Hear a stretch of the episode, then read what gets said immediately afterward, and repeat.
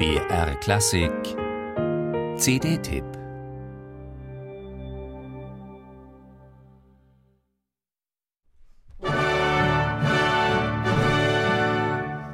Es gibt CDs, in die muss man sich einfach verlieben. Nicht, weil sie so tiefgründig wären, sondern weil sie einen um den Finger wickeln mit ihrem Charme. Weil sie vom ersten Takt an ein Lächeln auf die Lippen zaubern, weil in ihnen der Humor funkelt und die Leidenschaft flackert.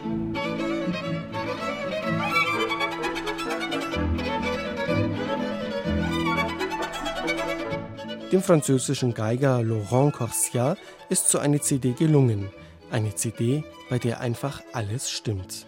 Das beginnt schon beim Programm.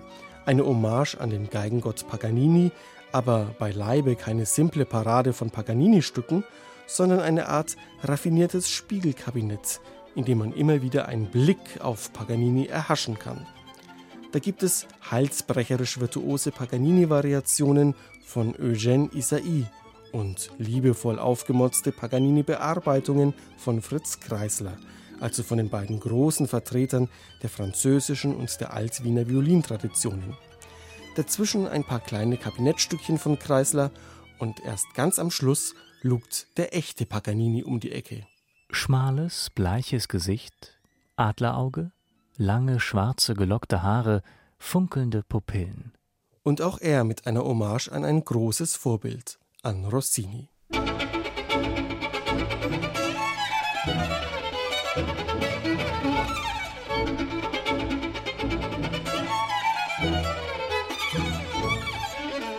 Das Programm dieser CD ist aber nicht nur klug konzipiert, sondern vor allem genial gespielt. Laurent Corsia stürzt sich in diese Bravourstücke, als ginge es um sein Leben.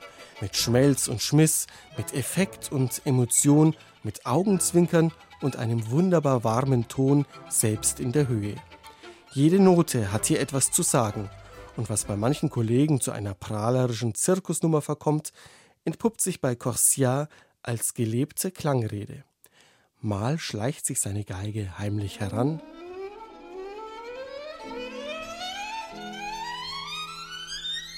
mal schlüpft sie in die Rolle einer Zigeunerin, die verführerisch tanzt und lockt.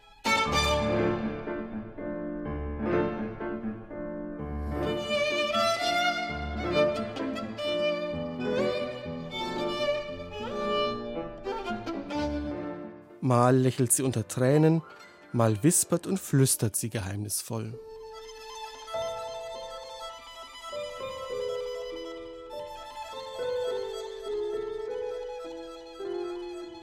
Die Pianistin Haruko Ueda und das Orchestre de Chambre de Paris unter Jean-Jacques Kantorov tragen die ihnen zugedachte Rolle des Steigbügelhalters mit Würde. Wahrscheinlich sind auch sie schlicht verliebt in diesen hinreißenden, atemberaubenden, unwiderstehlichen Mr. Paganini.